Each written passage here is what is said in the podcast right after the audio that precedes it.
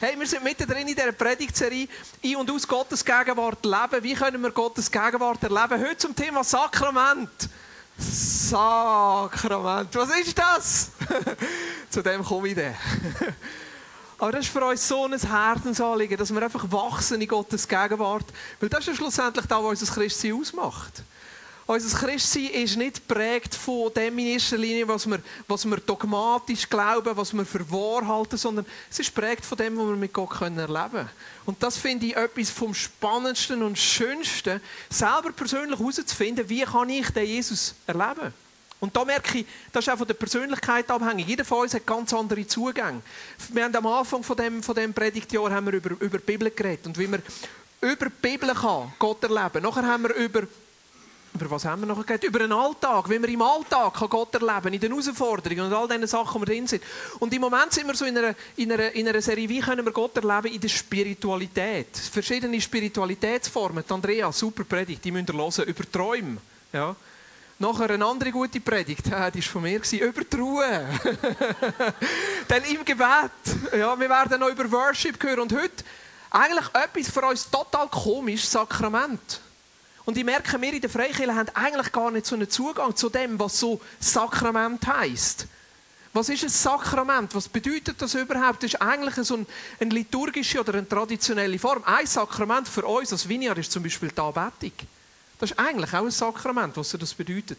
Komme ich noch dazu. Aber so ein bisschen, der Zugang zu den Sakramenten hängt dann noch ein bisschen mit unserem Hintergrund ab. Also wenn du zum Beispiel katholisch-christlich sozialisiert worden bist, das tönt so gut. He? Katholisch-christlich sozialisiert. Wenn du in der katholischen Kirche aufgewachsen bist, haben Sakramente für dich eine ganz spezielle Bedeutung, weil die Sakramente in der katholischen Kirche viel stärker gepflegt werden. Wenn du orthodox sozialisiert worden bist, wenn du reformiert sozialisiert worden bist, dann hast du einen anderen Zugang zu den Sakramenten. Wir haben in dem Sinne der Vineyard auch Sakrament, aber es ist uns manchmal nicht ganz so bewusst. Jetzt, jede Kirchentradition hat ein bisschen andere Sakramente. Und ich merke, dass das für einen riesen Schatz ist und da dürfen wir uns nicht verschliessen. Zum Beispiel, die Sakramente, die die katholische Kirche pflegt, hey, das ist ein Schatz. Ein Schatz. Wo wir nicht einfach dürfen sagen, ja, das ist eine andere Kirche, das geht uns nicht an, sondern dann können wir etwas lernen von dieser Gottesgegenwart, die zu uns kann reden und uns kann prägen. Die orthodoxe Kirche, und da haben wir wahrscheinlich fast den weitesten die weiteste Distanz. Aber ich merke, die orthodoxe Kirche hat einen Schatz, gerade wenn es um Sakrament geht, auch noch in der ganzen Bilderfrage. Klar, gewisse Sachen sind für uns komisch und manchmal haben wir, ja, denken wir, und das heisst nicht, dass wir alles gut finden und gleichzeitig merke ich, das ist ein Schatz, der uns als, ich sage mal, evangelikal, evangelische Freikircher oder was wir jetzt auch immer sind, manchmal ein bisschen verloren geht. Weil bei uns immer alles muss persönlich sein, alles muss leben, alles muss, ich muss es selber herausgefunden haben und dann verpassen wir manchmal einen Schatz, der von der Kirchengeschichte kommt. Ich jetzt als, äh, meine, so ein bisschen von der theologischen Seite her habe ich mich natürlich müssen mit diesen Sachen auseinandersetzen und gleichzeitig merke ich, wie es mich immer wieder zu dem Thema zurückzieht. Sakrament und wie gehen wir mit dem um? Was sind denn überhaupt Sakramente? Zuerst noch schnell zu den anderen Traditionen. Ich, wenn ein Kirche schon ein bisschen länger unterwegs ist, die katholische Kirche jetzt seit mehr als 2000 Jahren, ja, die Orthodox, wenn es Schisma war, so um die Jahrtausendwende, also 1000 Jahre, die Reformierten seit dem Luther, seit 6 und 15, wenn ist der Reformation, wenn hat er seine 15, 19, 15, 18, 15, 17, danke vielmals, 15, 17, der grosse Nagelschlag, jetzt müssen wir rechnen, he? 500 Jahre, minus 2, habe ich richtig gerechnet? Nicht, ungefähr. Ja, Adam Ries hätte mal, ja. genau, also jetzt die katholische Kirche kennt in dem Sinn sieben Sakramente. Das ist ähm, Taufe, die Firmung, die Eucharistie und diese drei Sachen werden wie als Eintritt oder die Eingliederung in die Kirche verstanden. Also wenn du Teil werden von der katholischen Kirche, musst du in der katholischen Kirche tauft gefirmt sein und die Eucharistie so Abendmahl so empfangen haben. Nachher geht es weiter mit dem Bußsakrament, mit der Krankensalbung, mit dem Weihesakrament. Da wäre nachher so die ganze Priesterseite und mit der Ehe. Das sind die sieben Sakramente. Die Orthodoxen sagen dem Mysterium, das Geheimnis. Ein Geheimnis, wo in diesen Sakramenten nachher sichtbar wird, haben sieben ähnliche Sakramente. Binnen ist Stölig, hat so ein bisschen mit... Ähm, mit dem ähm, Myron, Myron, sie sagen den Myron-Salbung, der schmeckt so. Die Evangelischen kennen in dem Sinne nur noch zwei Sakramente, Taufe und das Abendmahl. Jetzt die Unterscheidung so zwischen der evangelischen Tradition und wir gehören jetzt eher als Vineyard zu einer evangelischen Tradition ist, dass wir das Sakrament nicht verstehen als Vermittlung vom Heil. In einer katholischen Kirche, auch in einer orthodoxen Vorstellung, hat das Sakrament immer etwas damit zu tun, dass Heil vermittelt wird. Also das Heil zum Beispiel jetzt im Abendmahl, da ist Heil drin. Ja. Jetzt in dieser ganzen Entwicklung von der Reformation, und müssen wir auch sehen, innerhalb der Reformierten haben wir Krieg gehabt, zum Beispiel wegen dem Abendmahl. Also der Luther, der Calvin und der Zwingli und nachher sein Nachfolger, der Bullinger, die haben Krach miteinander, weil sie eine unterschiedliche Vorstellung vom Abendmahl hatten. Ja, ist jetzt das Brot wirklich der Lieb von Christus, so wie die katholische Kirche das sagt? Der Luther wäre eher ein bisschen in die Richtung gegangen. Der Zwingli hat gesagt, nein, das ist nur ein Symbol. Und der Calvin war so ein bisschen zwischen ihnen, der gesagt hat, ja nein, in diesem Zeichen ist Christus gegenwärtig. Ja. Ich, ich, ich fühle mich dort viel eher daheim, weil ich merke, eigentlich was ich mir wünsche über das Sakrament ist, Gott zu begegnen. Nicht einfach irgendetwas zu machen. Ich wünsche mir, dass Gottes Gegenwart zugänglich wird durch das, was wir machen. Jetzt, was ist ein Sakrament? Ein Sakrament, und das finde ich so das Coole, ist. Kommt's? Habe ich es überhaupt aufgeschrieben? Ja. Ein Sakrament ist eine Handlung oder ein Zeichen, das eine geistliche Worte sichtbar und nicht nur sichtbar, sondern auch erlebbar macht. Ein Sakrament ist eine Handlung oder ein Zeichen, wo eine geistliche Wort sichtbar oder erlebbar macht. Als Beispiel, unser Sakrament von der Anbetung. Sagen wir jetzt mal, da was wir vorher gemacht haben, sagen wir jetzt mal ein Sakrament. Wieso? Es ist eine Handlung, ja, oder ein Zeichen eine Handlung, wenn du selber mitmachst, oder ein Zeichen, wenn du einfach zulässt, wo ein geistliche Wort sichtbar, in dem Fall jetzt sogar noch hörbar und erlebbar macht. Was ist die geistliche Wort in der Anbetung? Im Kern ist die geistliche Wort, Jesus ist König. Jesus ist König. Jesus regiert. Er sitzt auf dem Thron. Er hat es im Griff. Und wir machen das miteinander sichtbar, indem wir Lieder singen, die das ausdrücken. Vielleicht sogar sichtbar, indem wir ehrwürdig aufstehen oder ehrwürdig sitzen bleiben oder unsere Hände ausstrecken und sagen, da sind wir, du bist König, du verdienst unsere Anbetung. Das ist eigentlich ein Sakrament. Und schön ist, wenn das Sakrament nicht nur etwas ist, wo wir sichtbar machen, sondern dass wir das in der Anbetung sogar selber erleben können dass wir plötzlich merken, hey, Jesus ist König über mein Leben. Hey, er hat es im Griff. Und morgen am Morgen, wenn meine Kinder in die Schule gehen und wieder in den gleichen Herausforderungen stehen wie schon letzte Woche, er hat es im Griff. Ich kann loslassen. Und morgen am Morgen, wenn ich meinem Chef wieder begegne, oh, Jesus ist König, er hat es im Griff. Und wie nachher Gottes Gegenwart kommt und wie wir merken, er hat auch mein Leben im Griff und meine Sorgen können weggehen dann wird das Sakrament, das wir sichtbar machen, plötzlich erlebbar. Ein anderes Sakrament. Jetzt muss ich schauen, wo ich hier in meinen Notizen bin. Ich habe mich irgendwie ein bisschen verloren. ein anderes Sakrament, Taufe. Was ist die geistliche Worte in der Taufe? Die geistliche Worte in der Taufe ist, dass wenn ich mein Leben Jesus gebe und er König von meinem Leben ist, dass ich mit Christus gestorben und auferstanden bin. Das ist das, was der Paulus sagt im Römer 6. Ich bin mit Christus gestorben und auferstanden. Was ist sichtbar machen von dem Zeichen? Innen ins Wasser, außen ins Wasser. Innen Untertauchen im Wasser ist eigentlich das erlebbar machen. Du bist ganz eins mit dem Tod von Christus, du bist begraben. Alles. Ja. Unter Wasser und dann, meine, das ist ja, ich erlebe das, als ich getauft wurde, bin, Buah! Und nachher kommst du wieder Ruhe und das ist sichtbar machen und das erlebbar machen von ich bin auferstanden mit Christus. Hey, sie haben mich wieder Ruhe genommen. sie haben mich nicht unten gelassen. Ich lebe noch. Die geistlich waren mit Christus gestorben und auferstanden und gesehen, es gibt gewisse Sakramente, die können wir immer wieder wiederholen. Es gibt gewisse Sakramente, die haben etwas Einmaliges. Taufe zum Beispiel. Das ist ein einmaliger Ausdruck, sage, ich bin einig mit Christus gestorben, einig mit Jesus auferstanden und jetzt geht es darum, in dieser Auferstehung zu leben. Ja. Die Ölung. Also ich meine jetzt hier nicht das Veloöl und das Autoöl oder das Töpföl. Krankenölung zum Beispiel ist etwas, was wir ja fast gar nie machen. Die Bibel sagt in Jakobus 5, wenn jemand krank ist, soll man mit Öl salben. Ja. Was ist da der Ausdruck? Das Öl steht für, eine, für den Heiligen Geist. Was ist die geistliche Worte? Die geistliche Worte ist, dass Gottes Gegenwart da ist, uns zur Verfügung steht und dieser Gottes Gegenwart Kraft ist zur Heilung und zur Besserung. Das ist die geistliche Worte. Jetzt mit dem Öl drücken wir das aus und geben dem, der krank ist und Gebet bekommt, die Möglichkeit, das gerade spürbar zu erleben, als ein Helfer sie glauben. Und wenn es ein gutes Öl ist, dann schmeckt er es. Wow, ich kann schmecken, dass ja Gott da ist, Gottes Gegenwart ist da, das ist eine Realität. Und wir machen das sichtbar und geben so Zugang, damit wir es auch können erleben. Also das Sakrament ist ein geistliches Wort, das wir sichtbar machen. Und indem wir es sichtbar machen, dürfen wir es auch erleben. Jetzt zwei Fragen, die drinnen sind im Sakrament.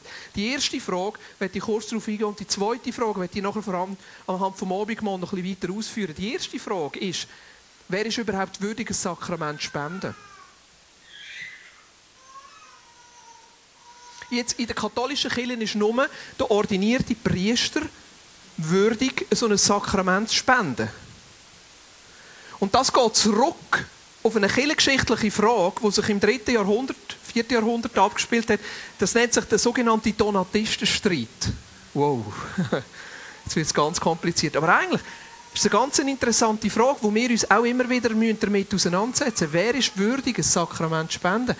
In der Zeit, gerade vor dem Konstantin, 313 ist das Mailänder Verdikt, wo der Kaiser Konstantin gesagt hat, so, jetzt werden Christen akzeptiert und nicht mehr verfolgt.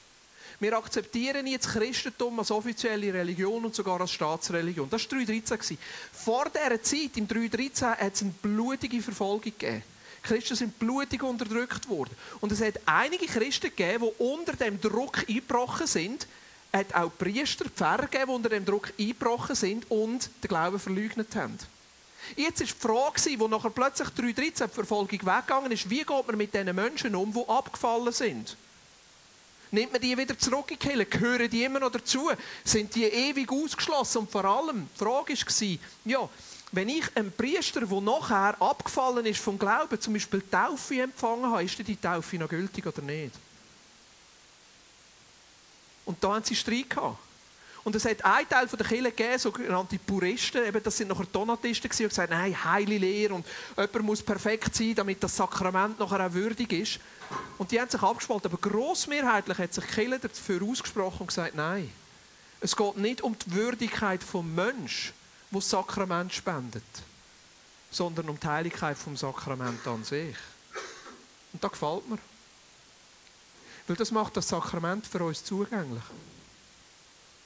Wenn ich zuerst müsste würdig sein, um das Abendmahl auszuteilen, dann würden wir glaube ich, nie das Abendmahl nehmen. Aber auf die andere Seite zu sagen, Jesus hat mich würdig gemacht. Und das ist da, wo wir ihm Luther dürfen verdanken, dass er nachher gesagt hat, hey, wir alle sind Priester. Durch Christus sind wir würdig. Und er hat das allgemeine Priestertum eingeführt und gesagt, es gibt keine Unterscheidung mehr zwischen denen, die geweiht sind und nicht geweiht sind, sondern wir alle sind geweihte Priester, wenn wir zu Christus gehören. Ja, ich habe mir überlegt, ob ich so Ebay selbst stellen, aber es hat nachher nicht gelangt. Hey, und lasst, das ist etwas, was mir so wahnsinnig wichtig ist. Das ist mir wirklich brutal wichtig. Lasst uns um das Sakrament nicht etwas aufbauen, das den Zugang zum Sakrament erschwert. Jeder von uns darf jemanden taufen, wenn er sich für Christus entschieden hat. Idealerweise hat er vorher selber getauft sein. Aber es braucht nicht einen Pfarrer, einen Priester. Du darfst jemanden taufen. Es braucht nicht einen Gottesdienst, damit ihr das Abendmahl feiern dürft.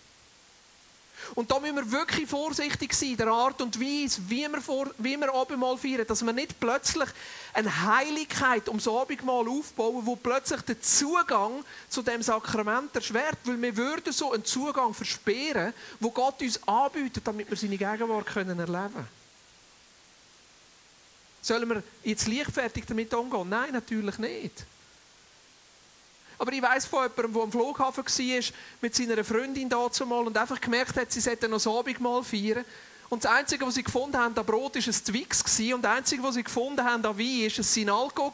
Und dann haben sie mit einem Sinalco und einem Twix zusammen Abendmahl gefeiert. Und ich glaube, dass das ein würdigeres Abendmahl kann sein kann. Weil es aus Glauben heraus passiert, als in irgendeiner heiligen Zeremonie in einem Gottesdienst, wenn wir die Bedeutung drin nicht verstehen.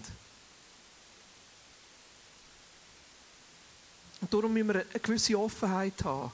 Und immer wieder sehen, eigentlich geht es darum, die geistlichen Worte dahinter darzustellen. Und die geistlichen Worte dahinter zu sehen, hat auch selber wieder etwas Persönliches. Darum, wer ist würdig, ein Sakrament zu spenden? Der, der sich von Jesus her gesehen als würdig erachtet. Darum darf ich. Weil ich sage, Jesus hat mich würdig gemacht. Darum darfst du wenn du sagst, Jesus hat mich würdig gemacht. Und das ist mein Wunsch, dass wir das Sakramentale wirklich reinnehmen in unseren Alltag. Gerade jetzt zum Beispiel das Abendmahl. Oder Sachen wie Anbetung, Sachen wie die Ölung. Ja, meine Anbetung, da merkt man, manchmal gibt es wie eine natürliche Distanz schon aus dem Sakrament raus, weil ich, ich kann nicht Gitarre spielen, ich kann nicht Klavier spielen, es tönt nicht so gut und soll ich überhaupt? Gleichzeitig, hey, es muss in unserem Alltag leben. Weil Jesus will gegenwärtig werden in unserem Alltag. Die zweite Frage ist, wie können wir die geistlichen Worte, die in dem Sakrament drin ist, am besten Ausdruck geben? Wenn ein Sakrament eigentlich ein Sichtbarmachen ist von einer geistlichen Wort und es erlebbar machen für uns selber von einer geistlichen Worte, dann müssen wir uns immer wieder fragen, was ist die beste Form, um die geistlichen Worte Ausdruck zu geben. Und da merke ich, jedes von diesen Sakramenten ist so vielschichtig, dass es nicht einfach nur eine Form gibt, wo dem gerecht wird. Anbetung zum Beispiel. Da gibt es nicht nur eine Form. Da gibt es so viele verschiedene Formen, wo wir das ausdrücken können. Und wenn ich glaube, dass Anbetung im Grundzug sichtbar machen ist, Jesus ist König, dann ist Anbetung im Alltag, wenn ich im Gehorsam bin. Dann ist Anbetung, wenn ich ein Lied singe. Dann ist Anbetung, wenn ich still bin. Ich geniesse die Zeit, die wir hier miteinander haben. Und gleichzeitig merke ich, das Sakrament der Anbetung geht eigentlich noch weiter. Die Ölung, wenn wir krank sind. Und verstehen Sie, ich habe hier keine Theologie über Krankenölung, aber ich denke, du dürftest dich ja selber salben, wenn dir das hilft. Oder ich gegenseitig. Musst du das machen? Nein. Musst nicht. es ist nur eine Hilfe. Es ist nur eine Hilfe, die unseren Glauben stärken kann, weil es etwas ist, wo wir anlängen können. Sakrament macht etwas erlebbar. Ist jemand von euch heute Morgen schon meinen Kind begegnet? Ja, ein paar von euch. Die anderen werden sie nachher sehen, weil wenn sie um sind, dann erlebt man sie. Wisst ihr, was unsere Kinder sind? Unsere drei Kinder sind ein Sakrament von unserer Liebe. Ich habe die unglaublich gern. das ist eine tolle Frau. Und ich sage euch, jedes Mal, wo ihr unsere Kinder lebt, habt ihr ein sichtbares Zeichen und sogar ein Erleben von der Liebe, die meine Frau und ich haben. Oder ich muss es so sagen, sichtbare Zeichen kommt aus unserem Erleben von unserer Liebe raus. hey, aber es hat Hand und Fuß an unsere Kinder, oder? Kannst du nicht abstreiten. Jede zwei Hände, jede zwei Füße und wir erleben sie relativ intensiv. Aber was ist es? Es ist ein Zeichen von unserer Liebe. Und jedes Mal, wenn ich meine Kinder anschaue, kann ich denken, hey, eine Frau, die mich gerne hat dass wir miteinander so Kinder haben dürfen. Das ist eine Möglichkeit. Jetzt lass uns mal über das Abendmahl nachdenken. Und ich möchte auf vier geistliche Worte eingehen, die ich im Abendmahl sehe. Vier hauptsächliche geistliche Worte. Und damit wollte ich nicht einmal sagen, dass das abschließend ist. Ich sage jetzt nicht, dass Abendmahl nur diese vier geistlichen Bedeutungen hat. Ich sage einfach, das sind die vier Bedeutungen, die mir im Moment so präsent und bewusst sind und wo ich auch mit diesen Bedeutungen nachher das Abendmahl nehmen kann. Vier geistliche Realitäten vom Abendmahl. Lukas 22, Vers 19 heißt und er nahm Brot, dankte, brach, und gab es ihn und sprach, dies ist mein Leib, der für euch gegeben ist, dies tut zu meinem Gedächtnis. Also wir pflegen das Abendmahl, um uns daran zu erinnern, wer Jesus ist und was er da hat. Also da sehen wir auch wieder, sichtbar machen von diesen geistlichen Worten, uns daran erinnern. Und gleichzeitig würde ich wirklich sagen, die, die rein evangelisch-zwinglische Seite, es ist einfach nur ein Symbol, wäre zu wenig. Einfach nur das Erinnern wäre zu wenig. Es geht nicht nur darum, dass wir uns an etwas erinnern, wo mal irgendeines passiert ist. Das wäre wie wenn wir Kind hätten und die Kinder ins Internat würden gehen und ab und zu die Fotos von unseren Kindern anschauen und sagen, oh ja, wir haben ja noch Kinder, wir erinnern uns. Nein, wir wollen mit unseren Kindern zusammenleben, wir wollen die spüren. Und manchmal ist es ein Kampf und manchmal ist es ein Knurz und manchmal funktioniert es nicht mehr, aber grossmehrheitlich kann ich schon sagen, ist es eine Freude, oder? Ja, ja, es ist eine Freude. Und so ist es doch auch mit den Sakramenten. Es ist mehr als einfach nur eine Erinnerung an etwas, wo mal irgendeines passiert ist, sondern es ist ein Leben damit. Ein geistliche Wort, wo uns Zugang gibt und wo wir das können erleben. In Matthäus 26, 26 bis 30 heißt es, im weiteren Verlauf des Essens nahm Jesus Brot, dankte Gott dafür, brach es in Stücke und gab es den Jüngern mit den Worten, nehmt und esst, das ist mein Leib. Dann nahm er einen Becher mit Wein, sprach ein Dankgebet, gab ihn den Jüngern und sagte, trinkt alle daraus, das ist mein Blut des Bundes, das für viele zur Vergebung der Sünden vergossen wird. Ich sage euch, von jetzt an werde ich nicht mehr vom Saft der Reben trinken, bis zu dem Tag, an dem ich den neuen Wein im Reich meines Vaters mit euch trinken werde. Nachdem sie dann ein Loblied gesungen hatten, gingen sie hinaus an den Ölberg. Wir dürfen die Bibelstelle auch nicht aus dem Kontext herausnehmen. Es ist Kontext vom Passafest. Von dem wichtigste Fest von der Erlösung der Juden, der Auszug aus Ägypten, das Schlachten vom Passamal, das blutige Opfer, das sie gebracht haben, damit sie können errettet werden, das Opfer von, von dem Erstlingstier. Gleichzeitig, sie haben das Abendmahl eingenommen, ein gemeinsames Essen. Sie sind miteinander am Tisch gesessen und in dem Innen ist das Abendmahl eingeführt worden. Und nachher nimmt Jesus den Wein. Wir haben das auf unsere Hochzeit geschenkt bekommen. Damit wir miteinander immer wieder so mal feiern Jesus nimmt den Wein und sagt, das ist mein Blut, das Blut des Bundes, das für viele zur Vergebung der Sünden vergossen wird. Also wenn wir das Abendmahl nehmen, haben wir Zugang, indem wir den Traubensaft oder Wein trinken, Zugang zu der Kraft, die in dem Blut drinnen ist. Und wenn du trinkst, dann schmeckst normalerweise. Und so wie du den Traubensaft trinkst und er süß schmeckt oder den Wein trinkst und er schmeckt ein bisschen bitter, je nachdem, was für ein Wein es ist. Und du hast das im Maul und du kannst das schlucken. So real darf das Blut von Jesus in deinem Leben werden. Und was bedeutet das Blut? Das bedeutet Vergebung. Es bedeutet, dass unser Schrott und unser Zerbruch und unsere Sünden können abgewaschen werden Aber das Blut bedeutet nicht nur die Vergebung, es bedeutet auch die Kraft der Auferstehung. In dem Blut innen ist Leben. Und wenn du das Abendmahl trinkst, dann ist das ein Zugang wo du etwas kannst schmecken und kannst erleben und kannst sagen, genau so, wie das jetzt für mich real ist, genau so will ich, dass die Auferstehungskraft von Christus in meinem Leben real wird. Und jetzt trinke ich das im Bewusstsein, dass ich die Auferstehungskraft brauche. Vielleicht in einem Bereich von meinem Leben. Vielleicht in einem Bereich, wo ich einen Durchbruch brauche. Vielleicht in einem Bereich, wo ich mich gebunden fühle. Vielleicht in einem Bereich, wo es mir schlecht geht. Vielleicht in einem Bereich, wo ich krank bin. Jesus, ich brauche deine Auferstehungskraft.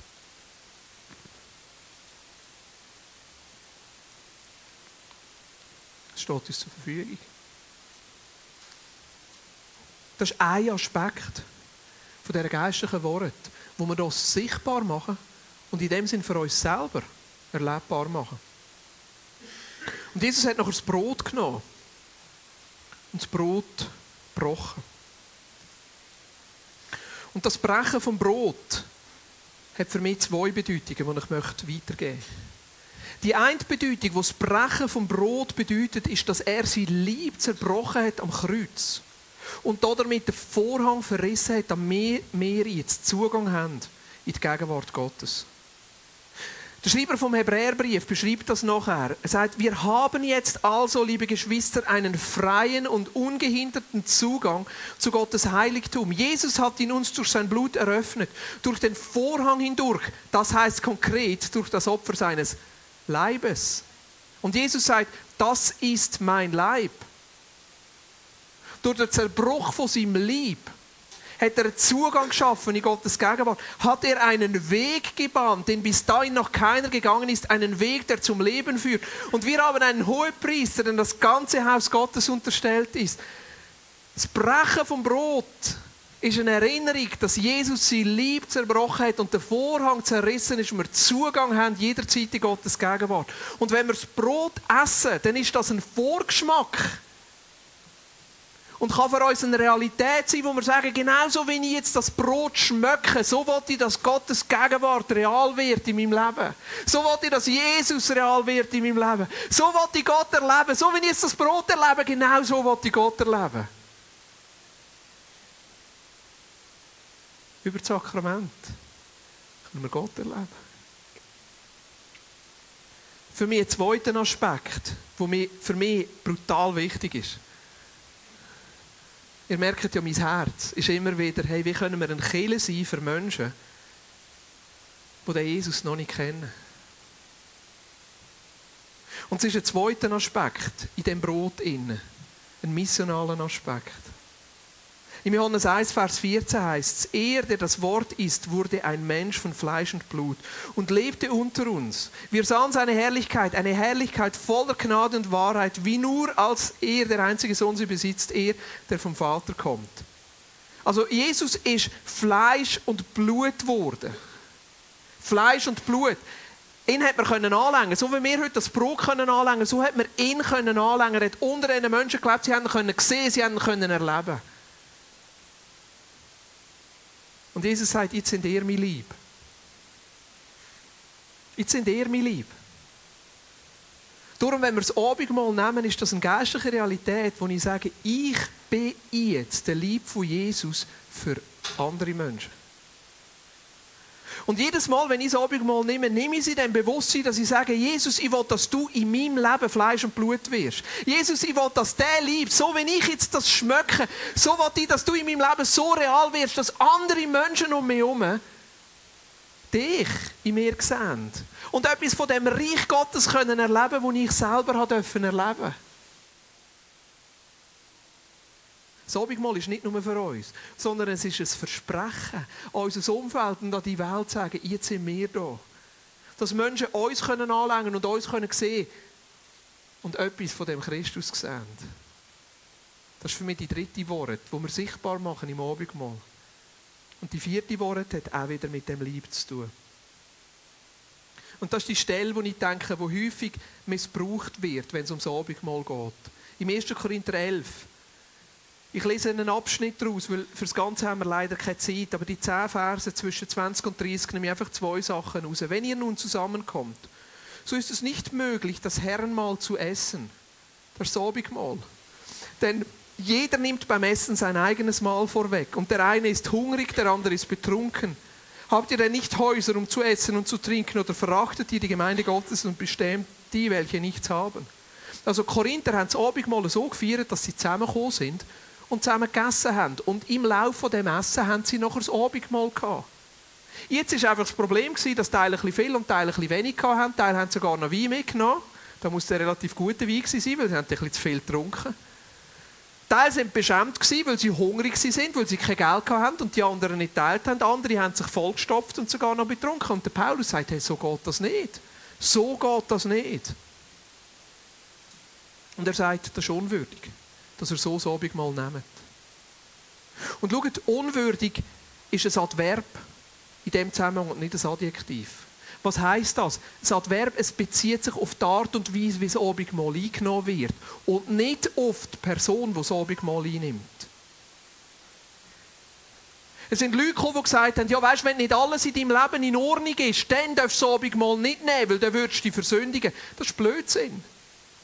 Gerade wenn wir das Gefühl haben, es stimmt etwas nicht. Gerade wenn wir das Gefühl haben, hey, wir haben Sachen in meinem Leben, wo wir, wo wir Gnade, wo ich Auferstehungskraft brauche. Gerade dann muss ich das Abendmahl nehmen, weil gerade dann ist Gottes Gnade und Gottes Zuspruch und Gottes Vergebung am grössten. Aber es ist ein anderer Aspekt vom Unwürdig. Der Aspekt vom Abendmahl, wo ich sage, wenn ich das Abendmahl nehme, dann drücke ich damit aus, dass ich Teil von dem Leib bin. Dass ich sage, ich gehöre zu einem Christus dazu. Und zu dem Christus gehört nicht nur ich, sondern gehört zum Beispiel auch der Christoph. Und ich kann jetzt das als Beispiel nehmen, weil wir sind dicke Freunde. Aber wenn wir jetzt zum Beispiel Krach miteinander hätten und ich wäre verrückt auf ihn und hätte ihn beschissen, dann würde ich das mal unwürdig einnehmen, weil ich damit etwas Ausdruck geben würde, was nicht Realität ist. Weil ich dann Ausdruck gebe, ja, ich gehöre eigentlich schon zu dem Lieb, aber die Art und Weise, wie ich mit meinem Bruder umgegangen bin, ist nicht Ausdruck von dem Lieb. Und darum ist das Abendmahl ein Ausdruck von der Gemeinschaft. Wo ich, wenn ich das Abendmahl nehme, eigentlich ausdrücke und sage, ja, ich will zu dem Lieb dazugehören. Und das heisst auch, ich will meine Beziehung in Ordnung behalten.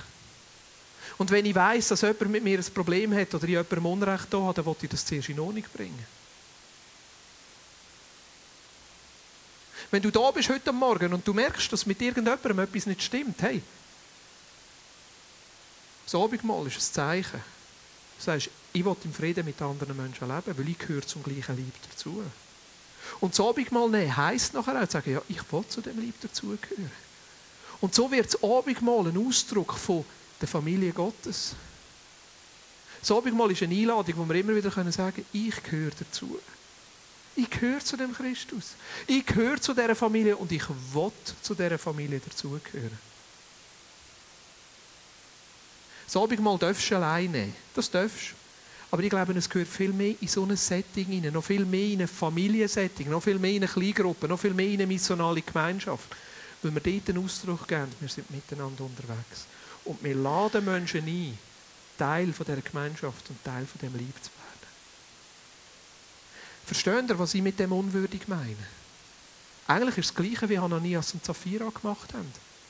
Sie hat nämlich gesagt, ja, wir haben alles Geld gegeben. Aber gleichzeitig haben sie nicht alles Geld gegeben. Es ist eine Unehrlichkeit. Es ist etwas im Ausdruck gegeben, das an sich nicht da ist. Ja, ich will ganz zu dem Lieb dazugehören und ich will beitragen, dass wir in Frieden miteinander leben können. Vier Worte. Was ich hier noch einmal aufgelistet auf der nächsten Folie. Einfach vier, ich sage nicht, dass das abschließend ist, aber das sind einfach vier Worte, die mir im Moment wichtig sind, wenn es ums Abendmahl geht. Die erste Worte, wir sagen, wenn ich das Abendmahl nehme, dann drücke ich damit aus, dass ich Vergebung brauche und dass ich neues Leben brauche. Und wenn du heute Morgen da bist und sagst, hey, das ist genau die geistliche Worte, die ich heute Morgen muss erleben muss, dann haben wir hier auf dem Kreuz ein Abendmahlstischchen, das ganz für das da ist, für die geistlichen Worte. Wenn du sagst, hey, da gibt es Sachen in meinem Leben, ich brauche einfach Gottes Auferstehungskraft, dann darfst du nachher das Abendmahl nehmen. Vielleicht sagst du sogar, hey, ich will gerne, dass jemand für mich betet, dass jemand das noch unterstützt. Da sind nachher zwei liebe Freunde da, für die da sind und für dich beten können wenn für das Zweite wichtig ist, Zugang zu Gottes Gegenwart und Gott persönlich zu erleben, wenn du heute Morgen da bist und sagst, ja, hey, das ist genau das. Ich will heute Morgen dem Ausdruck geben und sagen, Jesus, ich brauche dich, ich will dich erleben, ich will deine Gegenwart. Haben wir dort hinten Tischli. Dort hinten geht es um das Thema Gottes Gegenwart erleben. Auch dort sind nachher zwei liebe Menschen, wenn du sagst, hey, ich will sogar, dass jemand für mich betet, mir das zuspricht und mir dient, darfst du dort hinten das Abendmahl nehmen. Wenn für dich der dritte Aspekt wichtig ist, und Christoph, ich will gerne, dass du mit mir nachher da bist und mithilfst, unser Velomissionar. Das heisst nicht, dass du nachher gleich crazy musst sein wie der Christoph. Aber wenn du sagst, hey, eigentlich wollte ich heute Morgen Abend mal nehmen und ich will mit dem Ausdruck geben, dass ich Christus in meinem Leben nicht nur für mich selber haben sondern auch für andere Menschen und ich will, dass er so gegenwärtig wird, dass andere bei mir das Abendmahl schmecken, ja, so wie ich jetzt hier das Abendmahl schmecke, dann darfst du gerne da vorne das Abendmahl nehmen und vielleicht sagst du sogar, hey, ja, der und der Menschen im Moment auf dem Herz, lass uns zusammen beten. Oder kannst einfach, ah, nur, du mal nehmen, das ist auch in Ordnung. Und wenn für dich der vierte Aspekt wichtig ist, wo du sagst, eigentlich würde ich gerne das Abendmahl zusammen feiern. Mit jemandem am Tischli, mit jemandem zusammen und Ausdruck zu geben und zu sagen, wir gehören zusammen und wir sind miteinander unterwegs. Wir gehören zusammen. Oder vielleicht bist du heute Morgen da und du merkst, dass du zuerst noch etwas in die Turnung bringen musst. Ja, dann darfst du gerne das Abendmahl holen und auf die Person zu und sagen, du, ich sollte mit dir zusammen das Abendmahl nehmen. Ja. Einfach, wenn es um mich geht, ich verstecke mich hinter dem Vorhang. Nein, aber nehmen wir das ernst. Hey, wenn du da bist und sagst, ja eigentlich, ich will dem Ausdruck geben, vielleicht bist du heute Morgen auch da und du merkst, dass es eine neue Entscheidung ist, zu sagen, ja, ich will Teil sein von dem Liebe, ich will Teil sein von dieser Gemeinschaft. Dann kannst du das Abendmahl dort einfach am Tisch holen. Ja, wir haben das dort hergestellt. Du kannst dort die bedienen und nachher nehmen. Wir haben ganz bewusst einmal das Brot nicht geschnitten, weil der Lieb von Jesus ist zerbrochen. Wir können das weiter zerbrechen und einander weitergeben. Und Jesus, das ist dein Blut. Und du bist gegenwärtig. Es ist für uns nicht einfach nur ein Symbol, sondern deine Kraft und deine Gegenwart ist hier gegenwärtig und zugänglich. Wir danken dir dafür, für dein Leben, für deine Auferstehungskraft und für den Lieb, den du zerbrochen hast. Du uns immer wieder neu zur Verfügung stellst. Jesus, wir wollen dir leben.